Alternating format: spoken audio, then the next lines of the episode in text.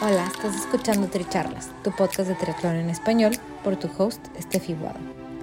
Este es un espacio donde triatletas y en ocasiones atletas de diversas disciplinas nos comparten sus experiencias y lecciones aprendidas.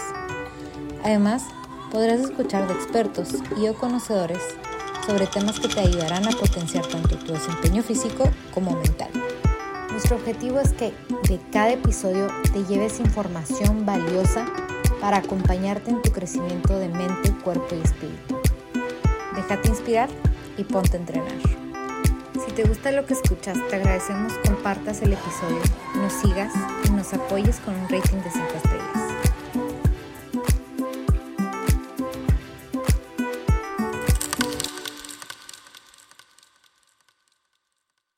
Bienvenidos a este segundo episodio Sprint de Domingo.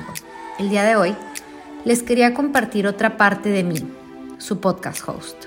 Anteriormente les conté a qué me dedico y un poco de mi historia, de dónde vengo. Les comparto que además me gusta pensar que soy una activista del deporte y de un estilo de vida sano y equilibrado. Según el Consejo Europeo tiene una definición que me gustó sobre qué es ser un activista.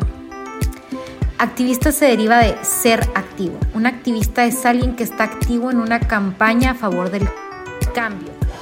Normalmente en cuestiones políticas o sociales. Activismo es lo que hacen los activistas, es decir, los métodos que utilizan para llevar a cabo estos cambios. Cada una de estas acciones tiene un propósito y tiene un impacto. También empoderamiento y compromiso. Mi manera de estar en acción es principalmente a través de Tricharlas, su podcast, que tiene como objetivo crear una comunidad de atletas inspirando atletas. Además, procuro poder aportar temas que promuevan un estilo de vida sano y equilibrado, no solo en el deporte, sino también en el aspecto laboral, social y familiar.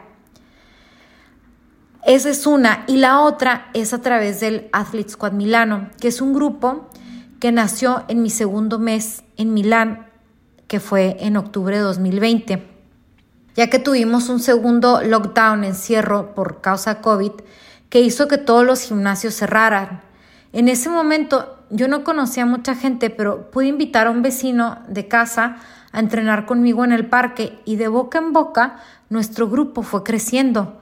Yo hacía un pequeño programa de ejercicios funcionales que tenía una duración total de alrededor de 45 minutos y los martes, jueves, sábados y domingo nos juntábamos en el parque a hacer estos entrenamientos. En vista de que era una actividad deportiva al aire libre y todos estábamos cansados de estar encerrados, el grupo creció con velocidad y al día de hoy somos aproximadamente 50 personas. Durante los primeros meses yo guiaba los entrenamientos y con el tiempo este sentido de comunidad se fue ampliando y otros comenzaron a tomar roles activos creando actividades afuera del entrenamiento, tales como excursiones de senderismo, una salida a esquiar, cenas, noches de película, una guerra de paintball, etc. Al día de hoy el grupo continúa y ahora que los gimnasios están abiertos, continuamos activos. Y ya no solo soy yo dando los entrenamientos, pero también se aventuran a guiarlo algunos de los demás del grupo. Tal vez con un poco de ayuda al inicio por mi parte, porque les ayudo a diseñar el programa, pero así yo también puedo ir a mis entrenamientos con el equipo de triatlón y a nadar en, en la piscina, que eran cosas que obviamente cuando estábamos en el encierro no, no podía hacer. En este grupo no cobramos y el punto central de la unión entre nosotros es precisamente ese, que somos una comunidad internacional que vive en Milán y nos juntamos porque nos gusta compartir la actividad física, el deporte al aire libre en grupo. Otra manera a través de la cual intento jugar un rol activo es a través de redes sociales y mi blog, escribiendo sobre mis experiencias y compartiendo sobre mi trayectoria. En los casi dos años que llevo grabando episodios para el podcast, me he dado cuenta que todos y cada uno de mis invitados son un ejemplo viviente de los beneficios de incorporar este estilo de vida activo y cómo haberlo hecho ha transformado sus vidas y la manera de relacionarse con los demás.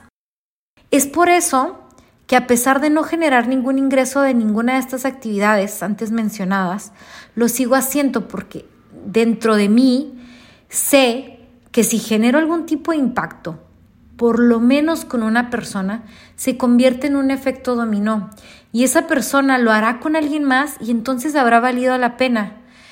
Con esto los invito a continuar siendo activistas deportivos a través de su propio ejemplo de vida. Creámoslo o no, nuestro ejemplo de vida genera un impacto, así que seamos ese cambio que queremos ver.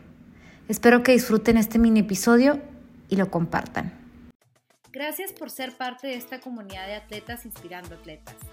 Este espacio es traído a ustedes en colaboración con Ojana Triathlon, donde atletas de todo tipo nos comparten sus experiencias y lecciones aprendidas a través del deporte. Los invito a suscribirse al podcast y ponerse en contacto conmigo a través de la página en Instagram de Tricharlas donde me pueden dar sus comentarios, sugerencias, si conocen alguna persona que tiene una historia para compartir con nosotros. Y estamos en contacto.